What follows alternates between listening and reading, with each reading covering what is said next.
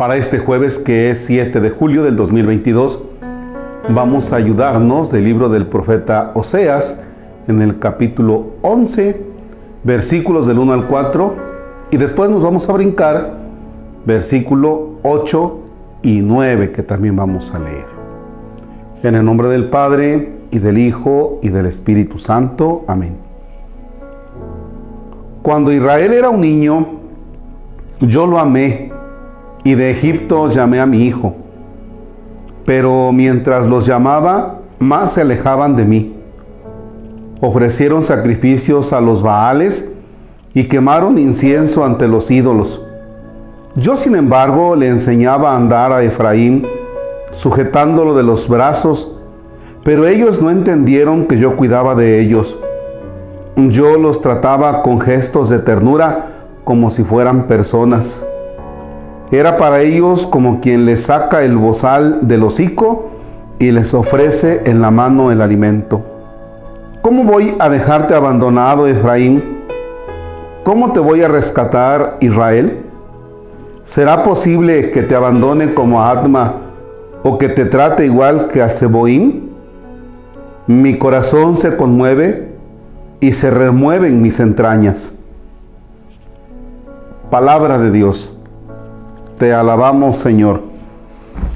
Fíjense que esta es una de las imágenes más bonitas en las que Dios aparece como un papá. Pero como un papá que mima al pueblo de Israel. Sí, un papá tierno, un papá de ternura. Y es ese papá de ternura que dice, cuando yo más los cuidaba, ellos más se alejaban. Pero te trato como Dios, te voy a tratar como Dios, dice, no como hombre. O sea, no se va mi cólera a desbordar. No, claro que no. Te seguiré tratando como un papá. Y te seguiré viendo como un hijo, al hijo que tanto quiero y te voy a tratar con ternura. Vaya imagen de Dios. Pero ese Dios que es el que camina con el pueblo de Israel, es el mismo Dios que camina con nosotros y que nos trata con ternura. Repito, es un Dios que nos trata con ternura. Nada más que nosotros nos hemos alejado de Él, nos apartamos de Él y entonces tenemos otras prioridades. Cada uno de nosotros sabrá cuáles son sus prioridades, menos poner la mirada en Dios, ¿no? Y eso, eso es muy delicado.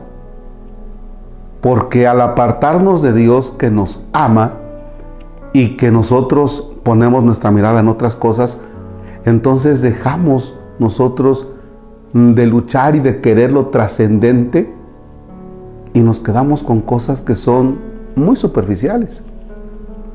Fíjense nada más, pensar en ese Dios ternura que me quiere, que me cuida, si nosotros tomáramos conciencia de eso, estaríamos del otro lado. También un gran error es que nos hemos hecho la imagen de un Dios que me tiene que dar. Y entonces yo me relaciono con Dios no porque me ame y porque me trata con ternura. Entonces yo me relaciono con Dios porque espero de Él algo. Espero que me dé buen trabajo, que tenga buen salario, que tenga salud y que tenga un montón de cosas. Y en el momento en que me va mal por las circunstancias propias de esta vida, digo, Dios no está conmigo.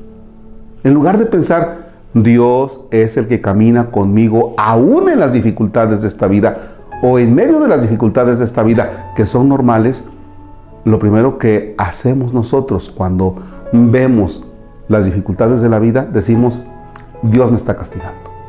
Dios a mí no me trata igual que como trata a mi vecino que se porta mal y a él le va bien. Ojalá que nos quitemos esa imagen de un Dios que me tiene que dar salud, que me tiene que dar dinero, que me tiene que dar esto, que me tiene que dar lo otro.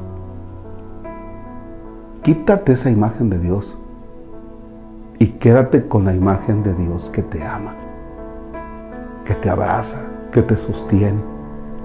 Oye Padre, si Dios me ama y me abraza y me sostiene, ¿por qué tengo entonces dificultades en esta vida?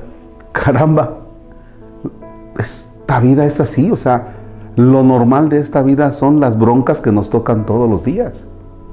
¿Ya? Ojalá vayamos trabajando por tener conciencia de ese Dios que me ama. Ojalá vayamos haciendo la experiencia de Dios que te abraza, que te ama. Y entonces tu vida va a ser diferente. Nada más. Déjate amar por Él. Déjate apapachar.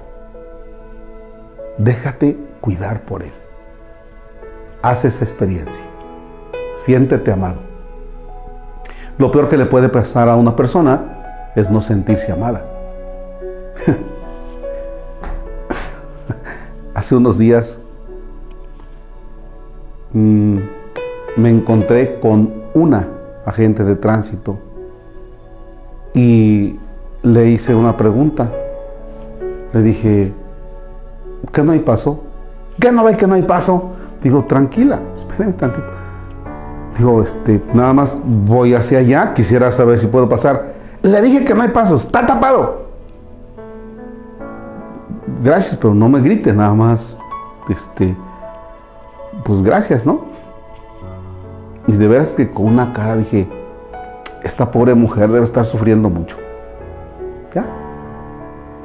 Me di la vuelta y yo cometí el siguiente error de preguntarle, ¿está usted amargada? No, pues ya se imaginarán cómo me fue, ¿verdad? Pero cuando nosotros no nos sentimos amados, estamos amargados y le hacemos la guerra a todo mundo.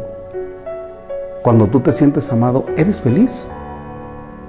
Y lo demás, pues ahí te lo vas llevando. Por eso a veces cuesta tanto tratar a las personas con quienes trabajamos, con quienes vivimos, con quienes convivimos porque no tienen la experiencia de sentirse abrazados de Dios. Y las personas que hacen el mal, pues creo que por ahí, por ahí van. No sentirnos amados.